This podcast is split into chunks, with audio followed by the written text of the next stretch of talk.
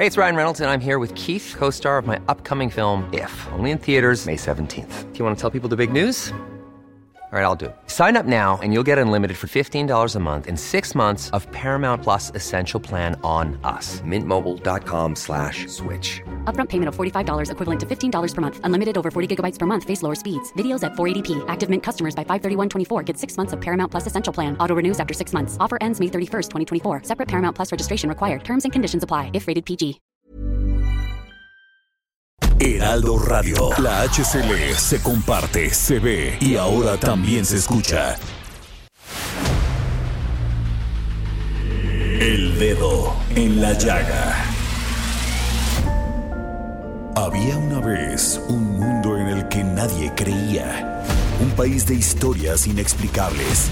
Una nación con personajes asombrosos. Santo Tomás tenía razón. Hay que ver para creer. El México increíble, las verdades que duelen, la voz de los que callan, el dedo en la llaga. Infórmate, diviértete, enójate y vuelve a empezar.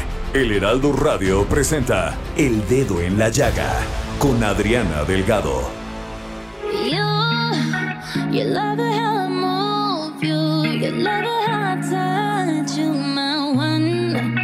When all is said and done, you believe God is a woman, and I, I feel it after midnight. I feel it Buenas tardes, los saludo con mucho gusto, iniciando esta semana agradeciendo a Dios, a la naturaleza, que ustedes quieran agradecer porque tenemos vida, porque estamos aquí trabajando y porque hay que dar gracias siempre.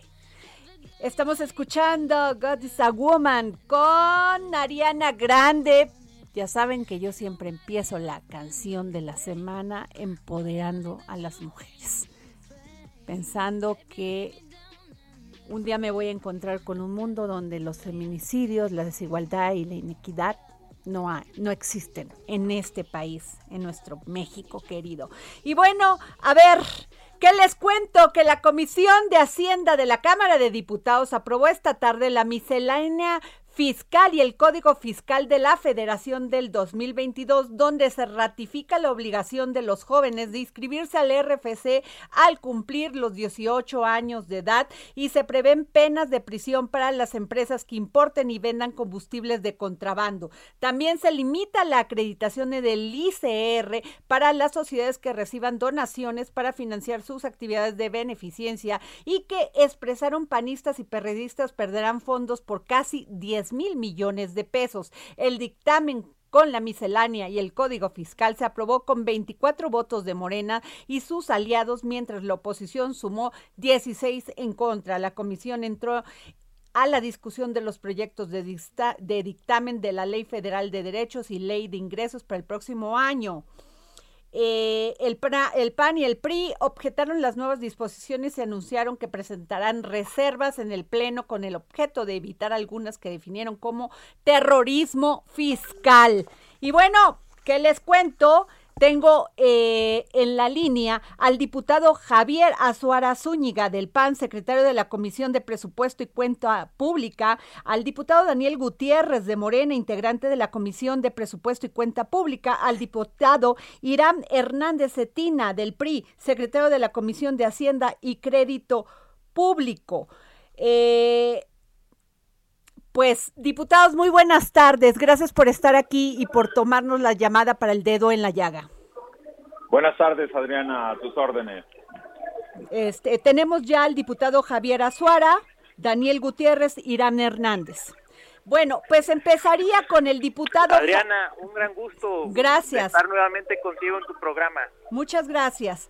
Eh, empezaría, si, usted, si les parece bien, con una, este, para poderles dar espacio cada uno de dos minutos en esta primera participación, al diputado Javier Azuara Zúñiga, secretario de la Comisión de Presupuesto y Cuenta Pública. Diputado Javier Azuara, pues ustedes habían dicho que no iban a permitir lo de los jóvenes que este lo de los jóvenes para inscribirse al RFC y también que el tema de las sociedades que reciban a este, donaciones para financiar actividades de beneficencia. Y ustedes expresaron que perderán fondos por casi 10 mil millones de pesos. Empezaría con el diputado Javier Azuara para que me dé sus opiniones sobre este tema. Eh, así es, Adriana. Compartirte que la miscelánea fiscal propuesta es terrorismo fiscal y sobre todo va a afectar a los jóvenes y a las organizaciones de la sociedad civil. En este sentido, Adriana, quiero compartirte que eh, una ley de ingresos no solo puede ser un instrumento de recaudación, sino que deben de dar mecanismos para la reactivación económica. ¿Qué me preocupa a mí? En primer lugar, eh, que este terrorismo fiscal se está viendo y que va a afectar a más de 9.600 organizaciones de la sociedad civil, como primer tema, prácticamente limitando los ingresos que tienen para donar. Eh, este concepto de donaciones pues viene al traste porque se les olvida hoy a los diputados que van a aprobar esta reforma, eh, esta miscelánea fiscal, se les olvida que estas organizaciones de la sociedad civil, alrededor de 9.600, son las que están ayudando a los enfermos con cáncer, con medicamentos y tratamientos, quienes están apoyando a los damnificados con víveres y refugios, quienes capacitan a las madres solteras para salir adelante. Todo esto ante la incapacidad del gobierno actual. Con esta propuesta de miscelánea fiscal van a espantar a quienes donan a estas organizaciones y las van a debilitar aún más. Y obviamente el tema de los jóvenes, Adriana, es lamentable. Eh, esta miscelánea viene con un duro golpe para los jóvenes mayores de 18 años, quienes en términos prácticos van a tener que comprobar de dónde viene el recurso que le ingrese en su cuenta a un joven de mayor de 18 años y cómo lo están gastando. Van a tener que inscribirse para tener un RFC, es decir, aunque no tengan ningún ingreso, van a estar siendo vigilados por el SAT. Te voy a poner un ejemplo muy rápido, Adriana. En San Luis Potosí, muchos jóvenes del interior del estado tienen que trasladarse a la capital para estudiar en la universidad. Pues el SAT va a vigilar lo que les depositen sus papás para la renta, para el transporte, para la comida y prácticamente pues van a coactar la libertad, van a eh, limitar la libertad de los jóvenes y con este eh, con esta propuesta de reforma pues van a afectar sobre todo a la clase más necesitada, a los que hoy en día están estudiando y a los que hoy en día lo que buscan es que se les apoye, no que se les lastime. Este, gracias, diputado Javier Azuara, Javier Azuara del PAN. Eh, le voy a dar la palabra al diputado Daniel Gutiérrez de Morena, integrante de la Comisión de Presupuesto y Cuenta Pública. Sobre el mismo tema, diputado, por favor. Muchas gracias, licenciada Adriana. Saludos con gusto de siempre. Saludamos a las y los mexicanos. Muy contentos. Hace un momento ya la Comisión de Hacienda, de la que soy parte, acabamos de aprobar con 24 votos a favor la miscelánea fiscal para el año 2022. Una propuesta que sin duda representa mantener las finanzas públicas sanas, realizar un manejo responsable de la economía, no crea nuevos impuestos ni aumenta los ya existentes, mantiene la austeridad y racionalidad en el gasto del gobierno federal, conserva un nivel razonable de la deuda, orienta el presupuesto para la reactivación económica, la recuperación del empleo, la atención a la salud, a la política social para el bienestar de las y los mexicanos. Por primera vez tenemos un manejo eficiente en la recaudación. Estamos hoy haciendo que paguen los que tienen la obligación de pagar en nuestro país. Y muy lamentable que de repente con la propuesta de reforma que se aprobó ya en el artículo 27 apartado A del Código Fiscal de la Federación, donde el objetivo principal de esta reforma es, sin duda, para todas las personas mayores de edad, el objetivo es impulsar una cultura contributiva. Si revisamos muy claro el artículo 31, fracción cuarta de nuestra Constitución, establece que es obligación de los mexicanos contribuir para el gasto público, así de la federación, de los estados, como donde residan, de manera proporcional y equitativa que dispongan las leyes. Pero si nos situamos exactamente lo que es el impuesto sobre la renta y el IVA, solo se paga el impuesto cuando caes en la situación jurídica o de hecho. ¿Cuál es el objetivo de esta propuesta de miscelánea? Yo le decía, impulsar la cultura contributiva en nuestro país, facilitar a las personas mayores de edad el acceso a trámites que principalmente por la pandemia actualmente requieren contar con su firma electrónica avanzada. Un claro ejemplo son la expedición de los títulos o cédulas profesionales. Pero también es muy importante, esto no quiere, no porque se escriba el joven platicando con el señor de Hacienda, nos decían, simplemente es el trámite, pero sin obligaciones fiscales. Yo creo que es muy importante nuestro país, teniendo uno de los países con menor recaudación que pertenecemos a la OCDE, necesitamos contribuir a la cultura para que incrementemos la recaudación en nuestro México para el desarrollo de nuestros pueblos. Muchas gracias, eh, diputado Daniel Gutiérrez de Morena. Y le cedo la palabra al diputado Irán Hernández Cetina del PRI, secretario de la Comisión de Hacienda y Crédito Público, sobre el mismo tema, diputado, por favor. Muchas gracias, Adriana.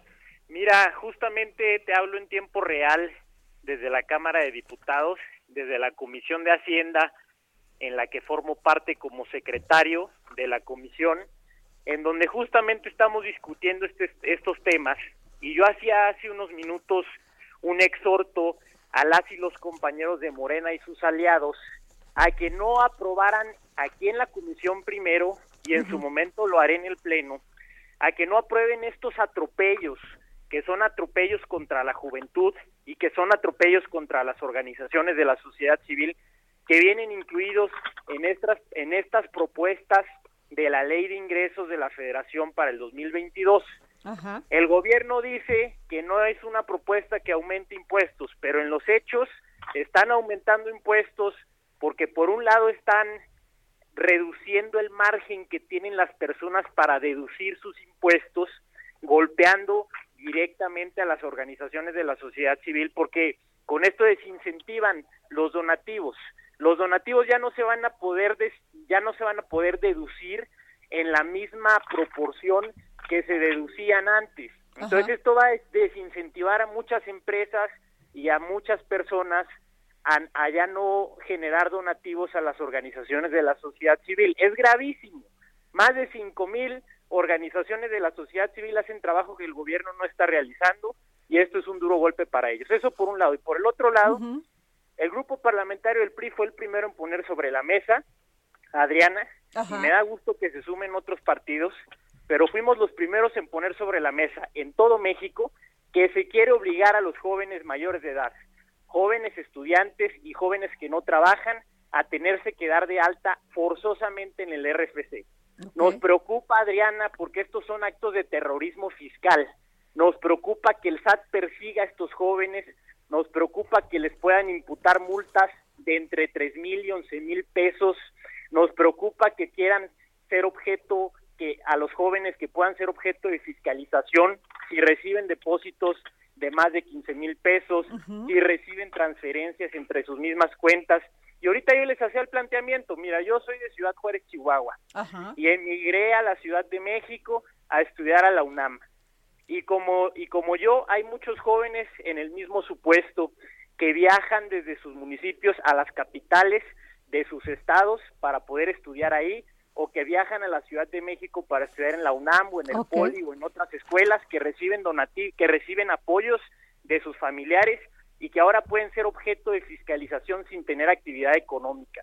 Si el gobierno quiere fomentar la educación financiera, pues los exhortamos a que den cursos de educación financiera, a que se modifique la ley de educación y a que se promueva la educación financiera, pero esta no es la manera de hacerlo. Lo que el gobierno realmente quiere es, por un lado, tener una base de datos que nos preocupa que se pueda usar con fines electoreros y por el otro lado fiscalizar a los padres de familia de muchos jóvenes que apoyan que son apoyados por sus padres de familia. Entonces, no es claro que no se va a castigar y que no se va a perseguir a los jóvenes. Y, y yo quisiera aprovechar el espacio contigo, Adriana, para que todo México sepa que se quiere obligar a los jóvenes estudiantes a tenerse que dar de alta en el RFC aunque no estén trabajando. Son actos de terrorismo fiscal, yo lo intenté impedir aquí en la comisión, desafortunadamente los de Morena y sus aliados no entienden de razones, votan todo como se los indica su coordinador y el titular del. Ejecutivo Federal. Ojalá los hagamos entrar en razón en el Pleno, seguiremos insistiendo con estos temas que vulneran gravemente a la sociedad mexicana. Ok, le doy la palabra al diputado Daniel Gutiérrez de Morena, porque esto, pues ya se votó en esta, en este, este dictamen, pero eh, hay otro tema muy importante que es el de los autos chocolates, que eh, la AMDA dice que le va a pegar el 40% de ventas a los autos y que este pues esto de regularizar a los autos chocolate pues va contra toda la, la lógica de legalidad y se van a perder muchos empleos. Le quiero pedir al diputado Daniel Gutiérrez, todavía no lo han votado, este, pero ¿qué piensan de este tema? Y tiene usted un minuto más, dos, un minuto y medio más, este, de los tres, de los tres, de los tres minutos que les voy a dar, tiene usted un minuto y medio más para, para, este, ser equilibrados en los tiempos. Por favor. Muchas gracias, licenciada Adriana. Rápido nada más. Creo que se está magnificando el asunto de las donaciones. Al día de hoy que establece el artículo 250 sobre la renta, muy claro. La persona física puede, puede deducir sus, sus gastos personales hasta el 15% del ingreso más el 7% de las donaciones. Lo que nosotros lo estamos haciendo es toparlo nada más el 15%. Y en el caso de los depósitos, no coincido, no comparto lo dicho por nuestro amigo Irán, porque es muy claro la situación. Solo se causan los ingresos cuando se cae en el supuesto que establece la ley pues, sobre la renta. Por la parte de su pregunta, solo hay que revisar cómo está nuestro país. Cuando un paisano se va a Estados Unidos, la mayor ilusión es regresar a su tierra con un auto, con un vehículo para transportarse. Hay un estudio es muy claro. Si no tenemos regularizado ese tipo de autos, Ajá. sirve para el crimen organizado, sirve para la delincuencia. Por eso es muy importante regularizarlo. Además de eso, los autos, los ingresos que se reciban por la regularización se irán a los municipios fronterizos para el tema de infraestructura como pavimentación u otras necesidades. ¿Qué estamos haciendo? Darle certeza a nuestro país, pero también reconocer el trabajo de esos hermanos migrantes que son en su gran mayoría los que van a buscar una mejor vida que no encuentran en su tierra y que de regreso les generemos condiciones y estabilidad. Y que esos vehículos que se importan se regresan para que tengamos a dónde se encuentran, quién es el propietario, quién lo maneja y no sirva como sustento para el crimen organizado. Por eso vamos a votar a favor de la propuesta. Muy bien. Este, eh, le daría la palabra al diputado Irame Hernández Cetina, secretario de la Comisión de Hacienda y Crédito Público, sobre el mismo tema de los autos chocolate. Sí, Adriana. Bueno, mira, es un es una exigencia que obviamente los estados fronterizos como Chihuahua, como ya te comenté que yo soy de Ciudad Juárez, Ajá. es una exigencia que tenemos buen tiempo buscando. Creemos que el gobierno que prometió esto en campaña se ha tardado muchísimo en poderlo llevar a cabo y ahorita lo propone en una forma muy desaseada que ciertamente podría vulnerar a las empresas automotrices. Ya salió el presidente de Coparmex a, a manifestarse eh, con preocupación respecto a la medida. Sin lugar a dudas necesitamos encontrar un esquema que ayude a los ciudadanos fronterizos que muchas veces no tienen dinero con qué pagar sus vehículos eh, nacionalizados, sus vehículos importados. Necesitamos generar esquemas para poderles ayudar a, a las familias de, de menores ingresos. Pero el esquema que ahorita está planteando el Ejecutivo Federal, como todo lo que propone, resulta desasiado, resulta desorganizado y de nueva cuenta es un atropello a las familias mexicanas y yo quiero insistir mucho en este tema de la ley de ingresos y de la miscelánea fiscal. Nos preocupa fuertemente el diputado de Morena, pues cumpliendo su papel y su rol de apoyar todo lo que le indiquen y le ordenen en su grupo parlamentario, pues no está hablándole con la realidad a los mexicanos, pero los jóvenes que cumplan la mayoría de edad, si son obligados a inscribirse en el RFC, pueden ser objeto de persecución. Por un, por un motivo muy sencillo, pues si tienen depósitos en sus cuentas, por lo que sea, ya sea porque son estudiantes y reciben apoyo de sus familiares, ya sea porque vendan su carro y reciban un depósito, ya no van a poder hacer depósitos. Y la propuesta que ahorita tiene Morena en el Código Fiscal de la Federación no establece que aquellos jóvenes que no lo hagan, que decidan voluntariamente no darse de alta en el RFC, no, no viene establecido que no van a ser objeto de sanciones. Entonces nos preocupa que haya jóvenes que decidan no, no darse de alta en el RFC, aun aunque se aprobara esto a favor, que ojalá que no sea así, nosotros haremos todo lo posible para que no sea así. Ya lo hicimos en la comisión, lo vamos a hacer en el pleno, pero de aprobarse a favor, porque hay que recordar pues que lamentablemente Morena y sus aliados tienen cierta mayoría, eh, entonces seguramente van eh, a, tratar de imponer estos atropellos a los mexicanos, pero si se aprueba a favor, los jóvenes que no quieran darse de alta en el RFC pueden ser perseguidos, pueden ser judicializados, pueden ser objeto de persecución por parte del SAT. Y eso es una mentira también lo que dice el diputado de Morena respecto a las organizaciones de la sociedad civil. Se está desincentivando a los donativos. Nos preocupa que ya no se va a poder deducir de impuestos en la misma proporción que antes los donativos que las empresas y las personas físicas y morales hagan a las organizaciones de la sociedad civil. le daría la palabra al diputado Javier Azuara, diputado Irán, para que nos dé tiempo que él tenga también su espacio, por favor. Javier, claro, gracias. Gracias. Adriana, únicamente para concluir, compartirte que en el tema de los autos chocolate, quiero decirte que la afectación es mucho mayor en el tema del sector automotriz. Oh, eh, cayó 25% en el 2020 y se prevé que caiga al 30% en los próximos años. Eh, el Producto Interno Bruto evidentemente va a sufrir un, una pérdida. El clúster automotriz en los estados donde tienen fuertes inversiones las armadoras, como es el caso de San Luis Potosí, de donde soy originario, pues va a afectar a la economía local. Y en síntesis quiero compartirte que las familias mexicanas, Adriana, están padeciendo una acumulación de las peores crisis. Además de la crisis sanitaria y la crisis de inseguridad, la crisis económica ha golpeado gravemente el bolsillo de los mexicanos. El dinero no alcanza, Adriana, no rinde todo está más caro. Sabemos lo difícil que están las cosas. Pareciera que por más que se esfuerza la gente, no termina de salir adelante. Lo único que escucha la gente desde hace años son malas noticias. El gobierno es más parte del problema que de la solución. Eh, desde Acción Nacional no nos vamos a quedar esperando a que este gobierno siga mintiendo, siga manipulando y siga sin darle soluciones a la gente. En el PAN decidimos generar soluciones. Tenemos un total de 10 propuestas que las vamos a presentar en unos minutos en el Pleno. Y en primer término quisiera decirte que lo que necesitamos es rescatar los negocios familiares. Necesitamos eliminar el IEPS en la gasolina. Necesitamos rescatar la economía en nuestro país y no es a través de la propuesta de esta miscelánea fiscal y esta ley de ingresos que se acaba de aprobar en la Comisión de Hacienda.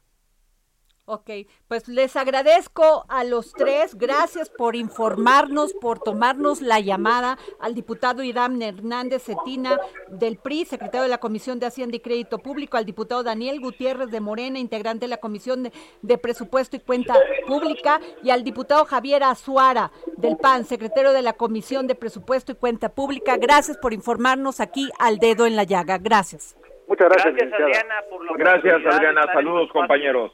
Hasta luego. Muchísimas gracias. Pues así fue. Tuvimos a los tres diputados que están ahorita en este momento y este Hoy mismo se votará en el Pleno y, el Sena y al Senado, pues en cuanto termine de votar en el Pleno, pues yo creo que como el jueves, más o menos, y el PAN, PRI, este, PAN, PRD y PRI van a presentar 500 reservas en el Pleno, o sea, tienen trabajo. Así que nos vamos, nos vamos a un corte y regresamos aquí al dedo en la llaga.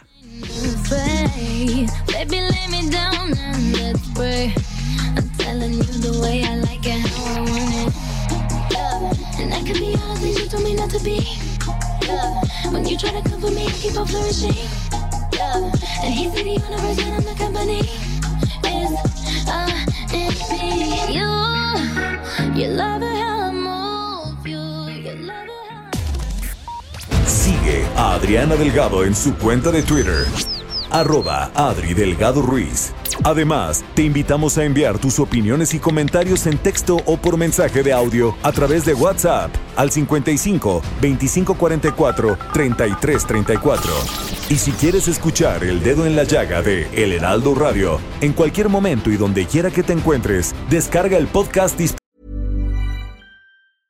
Many of us have those stubborn pounds that seem impossible to lose, no matter how good we eat or how hard we work out. My solution is PlushCare. PlushCare is a leading telehealth provider with doctors who are there for you day and night to partner with you in your weight loss journey. They can prescribe FDA-approved weight loss medications like Wagovi and Zepbound for those who qualify. Plus, they accept most insurance plans. To get started, visit plushcare.com slash weight loss. That's plushcare.com slash weight loss. Disponible en Spotify y iTunes. Heraldo Radio. La HCL se comparte, se ve y ahora también se escucha.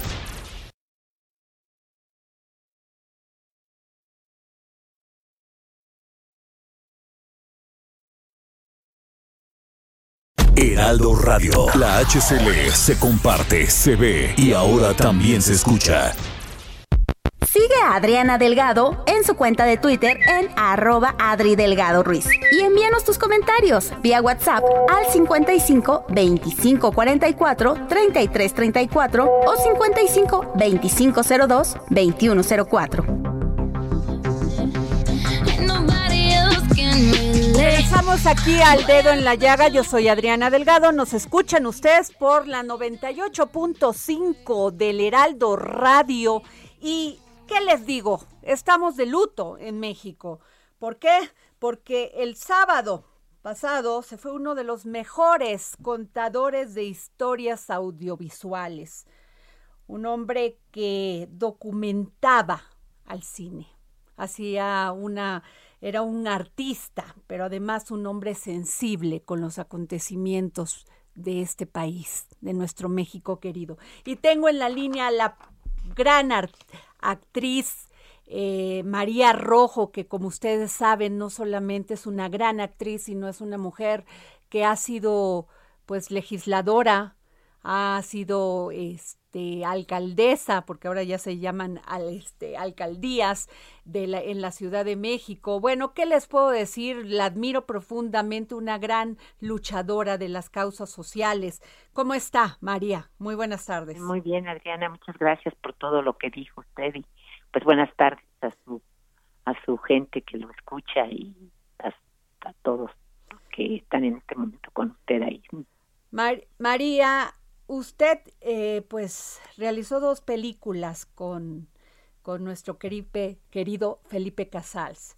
El apaga, apaga, apagando de 1975, perdón, y las po, po, Poquianchis en 1976. Señorita, señorita Adriana. Sí. Realicé cuatro películas con el señor ah. Felipe Casals. Ah, eh, mi productor aquí me puso dos, le, le no, pido una sí, disculpa. Las últimas, Ajá. Este, de unas monjas que pasan en Perote, Veracruz, y Bajo la metralla, de Javier Robles. Discul disculpe usted, María, disculpe usted, tenía la, la, ficha esta, independientemente de esto, ¿qué le dice a usted? ¿Qué, ¿Cuál fue su experiencia de trabajar con este excelente director, Felipe Yo diría que mi, mi, mayor experiencia en la vida, sí. Uh -huh. En la vida, en mi carrera de actriz, mi mayor experiencia, como no. Y perdón que le haya dicho de las no, dos películas, al contrario, gracias María, sea, porque gracias. Te voy a platicar A que ver, cada favor. película con Felipe Casals representaba un aprendizaje de 20 años en Ajá. su trabajo y que yo soy de las gentes que creo que se necesita un director sobre todo para salir adelante en el cine, en el teatro, en esta carrera en la televisión, así como un director de orquesta para una orquesta, y que yo tuve el privilegio de trabajar con los mejores de, de la generación que me tocó estar y que mm, una película, eh, le digo, significa tanto para mí, a usted, una película Claro, tan maravillosa como Bajo la metralla, que trata sobre la izquierda cuando la misma izquierda se traiciona. Es una película emblemática que debía de pasarse más porque es eh, una película política hasta cierto punto que nunca se le dio el, el, este el lugar que tenía la película. María, eh, sin duda alguno, eh, Felipe Casals pudo retratar los Méxicos que hemos vivido. Sí, yo creo que primero él hace un este con sus tres películas El Apando, las y Canoa, que es como la violencia y la corrupción en tres cosas, en las bueno, El Apando, por supuesto, con el guion de Revueltas, de José Revueltas, es en las cárceles, en la Iglesia Católica con Canoa y el y esta esta revolución que fue el 68, ¿verdad? ujú, y, y las poquianchis en la prostitución y el trato de personas. Este, esta trilogía de la violencia, pues ya sería importante para lo que ha hecho, para que un director fuera imprescindible y fuera este herencia del México patrimonial en materia cinematográfica.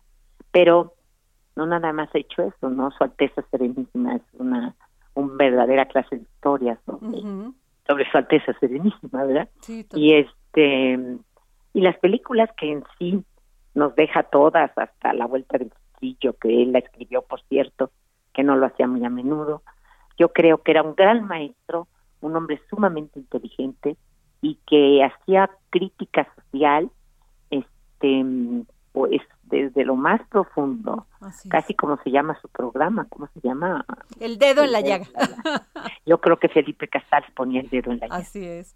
Y hace unos años, María Rojo, eh, Felipe Casals decía, el cine como tal ya valió madre.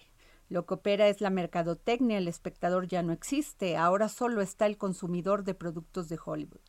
El público Sí, mexicano... decía de electrodomésticos decía él, sí. El público mexicano ha perdido el derecho a ver su propio cine y el gusto por escuchar su propio idioma, su propia cara y circunstancias. Sí, sí fue él, él, él fue cuando yo traté la ley de cinematografía, él fue de no vayas a perder y se do- tengan que se doblen las películas en México como antes se hacía en España Ajá. y fue una lucha muy grande que vi y muy acompañada por Felipe, que era un este era pues una gente muy adelantada a lo que estaba pasando y lo sigue siendo. Pienso que lo que dijo lo, lo sostuvo siempre. Desde la primera película que hice con el que fue La Pando, Ujú. ¿verdad? Pienso que estaría muy bien. Parece que se adelantaba, que iba a venir, a iban a llegar las plataformas. Y pues sí, el cine de autor, el cine de estilo, como yo lo comparo mucho el cine de Felipe, Ajá. pues un cine minimalista, un cine este tan extraordinario, un cine de estilo, un cine de cineasta que me enseñó a mí, a particularmente a mí, porque empecé de- con el cine, porque antes había hecho una película de niña, que bueno, una película no muy valiosa, como más que comercial, me enseñó a mí este a, a apasionarme y hacer del cine lo que él hacía.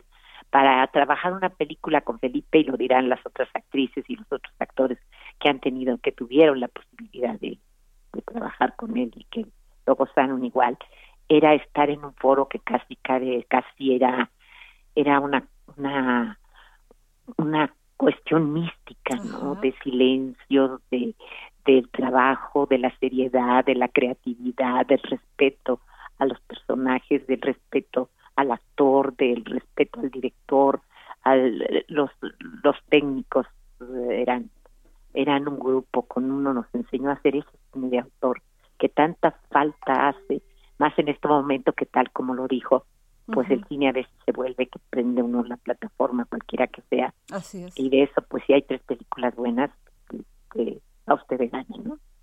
Este, ya lo, ya lo que se busca es hacer mucho contenido porque se lo come la pantalla, ¿no? Bueno. Ah, sí, sí. Aquí, aquí estoy, porque se lo come la pantalla, este, se resiste, eh, ah, contenidos, contenidos, contenidos. Pero ese cine que nos hace pensar y que si el cine es un reflejo de la realidad en cada país, pues creo que el ejemplo más importante, más significativo, más, más histórico, más precedero, sí es Felipe Casal con sus películas hablando de, su época, ¿no? Será un clásico, lo es ya desde el momento que dejó de existir desde antier, es ya un clásico del cine y uno de los grandes que quedará para siempre, ¿no? En la historia cinematográfica de este país y de Latinoamérica, ¿eh? Ahora quiero hablar un poco de María Rojo. María, usted ha ha, pues, ha incursionado en la política, en el cine, es una gran actriz. Desde 1956, desde Besos Prohibidos, ¿cómo ha cambiado? ¿Cómo ha cambiado la vida de María Rojo y cómo ve el pues panorama político y cultural de México? Sí, mire, le voy a platicar. Eh, eh, la vida no ha cambiado, porque soy una niña que trabajé, una niña de siete años empezó a trabajar, como usted lo está diciendo, a esa, edad. Antes ya había hecho, antes de Besos Prohibidos, yo ya trabajaba. Ya había hecho La Mala Semilla, con este una hogar, una niña que se asesina, con Angélica María nos turnábamos. Y Angélica y yo inclusive nos sacamos unos reconocimientos desde entonces. Desde entonces admiro mucho a Angélica María. Este, ya había hecho yo 18 años de teatro fantástico. Bueno, no, había, no habían cumplido hasta los 18 años, pero ya había hecho yo unos 13 años de teatro fantástico en el que estuve 18 años al aire en la televisión mexicana. Entonces soy una niña que empezó a los 7 años. La película de la que usted habla la hice a los dos, que fue mi primer película. Después ya cuando tuve una fui una adolescente, me fui a estudiar después de la prepa la, la Universidad Veracruzana. Fui a la Compañía Nacional de Teatro de la Universidad Veracruzana. Y ahí pues es donde creo que empecé a aprender de los directores y entré al cine después en una pequeña parte con Risten y luego ya hice la parte. Entonces, ¿qué le puedo decir? Mi vida no ha cambiado, he trabajado toda la vida. Fue en televisión, en teatro. Realmente antes de la pandemia yo venía de hacer cinco años más en México, en teatro. Así es de que, ¿qué le puedo decir? Pues mi vida lo que ha cambiado es que trabajo menos por cuestión de la pandemia y por cuestión de que pues ya por mi edad no me llaman mucho, ¿no? Pero en realidad este, he sido casi una niña que trabajó, que no tuvo una infancia común como las otras niñas de mi edad, ni una adolescencia, ni una madurez, ni una juventud, ni una nada. He sido una gente que trabaja.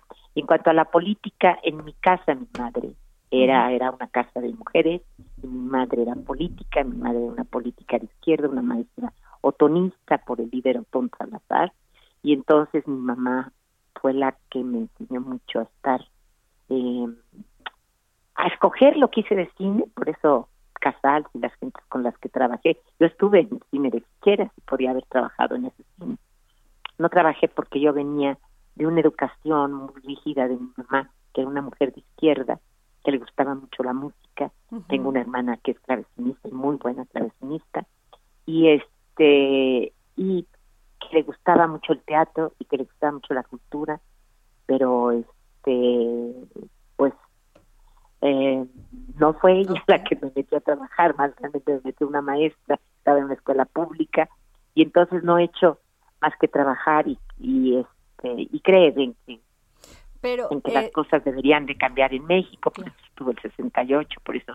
Pero no fue que yo entrara eh, al partido político eh, nada más por ver qué hacía, ¿no? Era una mujer que ya tenía una carrera, ya tenía, este, tenía una exclusividad en Televisa, inclusive, este, era una actriz que ya había firmado, que ya me reconocían, tenía premios internacionales, aparte de los Arieles y todo esto pero que sí tenía un compromiso, bueno, tenía y, tengo en la medida de mis posibilidades de ahora, un compromiso con, con el país, ¿no? Con la gente.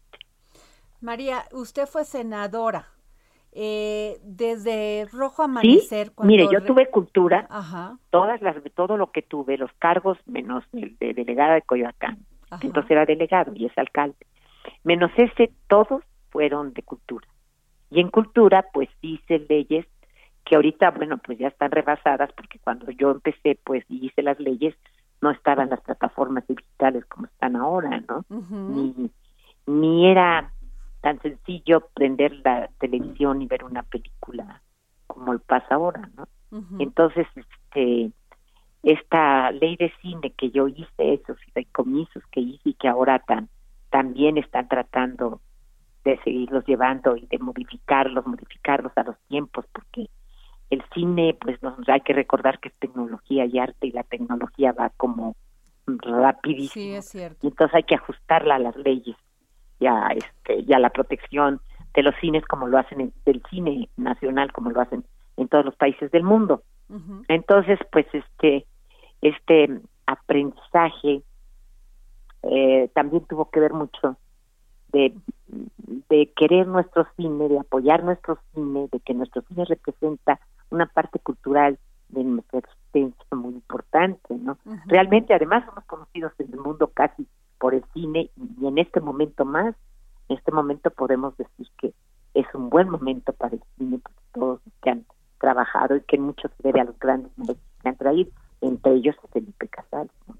porque pues sí, se dio un caldo de cultivo maravilloso con esta generación de estos directores que ahorita desgraciadamente nos están dejando, como Jaime Humberto, como Bojorquez, como, como este Leduc, ¿verdad? Y ahora, pues la pérdida que ya sé que es un lugar común decir, es una pérdida grande para el cine mexicano, es una gran pérdida para la cultura en, Para la cultura en México. Un hombre increíblemente inteligente, un maestro de cine que nos va a hacer falta hoy y siempre, pero que afortunadamente nos deja películas inolvidables que no tienen principio ni fin, sino que serán el patrimonio cultural del cine mexicano. María Rojo, eh, ¿va a seguir participando en la política? No, no, no, no, porque este creo que yo lo que tenía que hacer en la política, pues ya lo hice y no estaba en la política este por ser María Rojo, ya era María Rojo cuando estaba en la política. Este creo que que es otro momento y ahorita lo que me queda este de hacer pues es la satisfacción de poder hacer a algunos otros personajes que que pueda yo gozarlos cuando sienta que los puedo gozar. Este tengo nietos entonces tengo familia y este y creo que una niña que trabajó desde los siete años pues se merece llegar a los 70 y poder hacer un poquito este gozar la familia gozar el mar eh, gozar una buena lectura escuchar música que me enseñaron desde niña. Y este y creo que haré poco pero lo poco que haré espero que que no sea este para que no nadie diga María Rojo es una buena María, y con esto termina, terminaría. Eh, ¿Usted cree que se está haciendo en estos momentos buen cine en México? hombre esto es extraordinario si usted no no todo no siento pero esto no es en México en todo el mundo ya les explico que se hacen contenidos para llenar un tiempo que ahorita se los comen Ajá. este fíjese las plataformas que hay cada día se estrena una plataforma imagínense los contenidos que tiene que haber y haberlos hecho en pandemia y todo esto pues no se puede decir que es el mejor cine. Sin embargo para nosotros los mexicanos sí como no existían estos que se nos están yendo ahora por desgracia que formaron pues a los grandes que están ahora y no porque se saquen un Oscar o no sino porque son grandes. Yo te puedo decir que la película Roma me sigue cautivando y me sigue ilusionando ver a grandes actores jóvenes mexicanos preparados este, que que están dando la batalla igual que en nuestro tiempo la dimos nosotros Pues yo le agradezco muchísimo, María Rojo, que en, en este, en este, como ya nos los comentó, en este oasis de tranquilidad que está usted viviendo en este momento, nos haya tomado la llamada para el dedo en la llaga. No, al contrario, y además para reiterar no la pérdida de Felipe Casals. Es, Yo sé lo que se ha perdido en esta pandemia y lo que ha perdido cualquier gente, no solo, bueno, cualquier gente. Perder una persona, un padre, un hermano, un amigo, un hijo, algo, pues es perder. Y, este sentimiento que estamos viviendo todos, pero a, nivel patrimonial, de la cultura, de lo que es México, de, de todo, pues la pérdida de Felipe, yo diría que es insustituible. Así es. Pues ahí están las palabras de María Rojo, gran actriz, gran política, pero sobre todo gran ser humano. Gracias, María, Muchas por habernos tomado la llamada. Hasta luego. Pues bueno, ¿qué les digo? Este nos vamos con una entrevista que, fíjense, yo la entrevisté hace una, un año casi sobre todo este trabajo que lleva Emilia García, directora general de Techo en México. Emilia, muy buenas tardes. Muy buenas tardes, Adriana. Un gusto poder volver a platicar contigo. Gracias. Oye, Techo es una organización presente en 18 países de América Latina que busca superar la situación de pobreza que viven millones de personas en asentamientos populares a través de la acción conjunta de sus habitantes y jóvenes voluntarios y voluntarias. Eh, eh, Emilia, ¿cómo, ¿cómo ha seguido el trabajo de Techo? Mira, pues seguimos con, con todo, la verdad muy contentos de poder estar en terreno, obviamente la pandemia y todo lo que estamos viviendo pues ha tenido ciertas modificaciones en nuestro trabajo. Una de ellas eh, tiene que ver con nuestro programa principal que es el programa de viviendas de emergencia que también platicamos eh, justo el año pasado. Este programa ahora está enfocado, bueno, si bien sigue con su objetivo de mejorar la calidad de la vivienda de las familias, también ahora está buscando eh, pegarle, digamos, una variable muy estratégica que es el tema del hacinamiento. Eh, lamentablemente esta, esta variable es la que más eleva la probabilidad de contagio y muerte por COVID. Y creo que tiene, podemos entender mucho la lógica, ¿no? Como si vives en un cuarto de tres metros cuadrados con más de dos personas, pues con que una salga a trabajar o tenga contacto con alguna persona que estuvo infectada, pues es mucho más fácil que eso se, se esparza al resto de las personas que viven ahí. Entonces imagínate vivir pues todo esto que hemos estado viviendo en un espacio tan reducido, ¿no? Entonces justamente la intención de los programas es no solamente esta parte de mejorar la calidad de, la vivienda, sino reducir o eliminar el hacinamiento en todas las construcciones que tengamos. Oye, eh, eh, Emilia García, sin duda alguna han hecho ustedes un trabajo pues muy importante porque pues una de sus visiones es la sociedad justa, igualitaria, integrada y sin pobreza, a la que todas las personas nos tenemos derecho, Emilia. Así es, la verdad es que nos emociona mucho poder pues ofrecer una una manera pues muy tangible y muy sencilla para apoyar y construir este país que todos queremos. Creo que muchas de las personas que nos están escuchando han sentido esas ganas y a veces no sabemos ni por dónde empezar, ¿no? Como cómo cómo podemos contribuir. Entonces, pues Techo es una gran opción. Ahorita justo esta semana estamos en la recta final de nuestra colecta anual. Esa es una gran forma de sumarse, ¿no? Van a ver el fin de semana, viernes, sábado y domingo más de 1.300 voluntarios en siete ciudades de la República. Vamos a estar en Ciudad de México, en Toluca, en Puebla, en Guadalajara, Querétaro, Monterrey y Oaxaca. Eh, pues ahí proponiendo y platicando con la con la gente en, en las calles no sobre nuestra propuesta y sumando personas para que puedan apoyarnos con su donativo todo suma eh, y todo se va a la construcción de viviendas de emergencia también Pueden donar en línea. Nuestra página es techomx.org, diagonal espacios dignos, justamente esta campaña que, que trata de esta variable del hacinamiento que mencionábamos y cómo podemos cambiar la realidad de las familias. Y también nos encuentran en redes sociales como Techo MX para que también se puedan sumar como voluntarios. Creo que una de las cosas pues más emocionantes, sí, cuando Claro. Emilia, eh, eh, por ejemplo, lo que pasó en el Chiquihuite, que fue un asentamiento irregular. ¿No? En muchos de los casos. ¿Cómo apoya a Techo ahí? O sea, yo, Adriana Delgado, quiero dar un donativo a Techo. ¿En qué podríamos ayudar a estas personas? Poniendo ese ejemplo, por ejemplo. Claro, gran pregunta. De hecho, estamos en conversaciones con el con el gobierno de Tlanepantla para nosotros pues ponernos a disposición con nuestro modelo de construcción.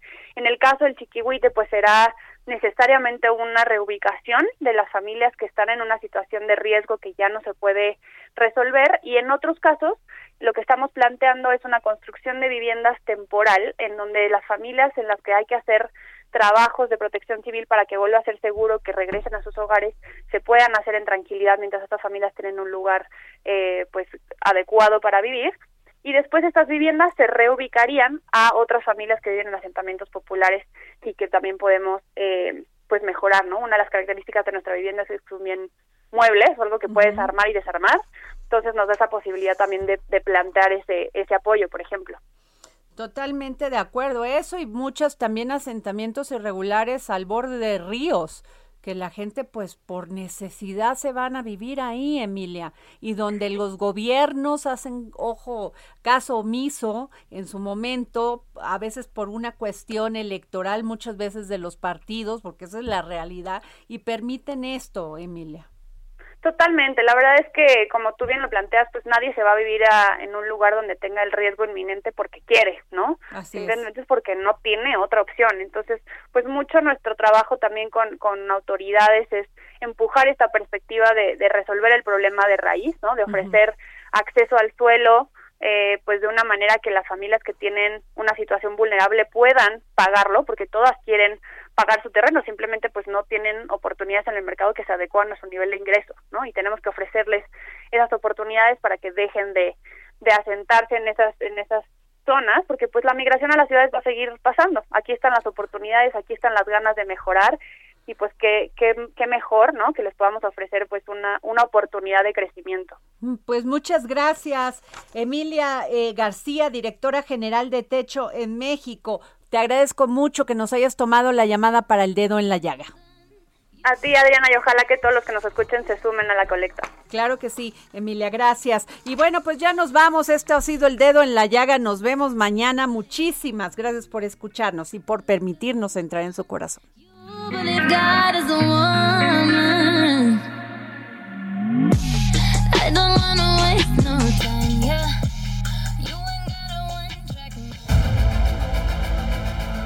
Heraldo Radio presentó El Dedo en la Llaga con Adriana Delgado.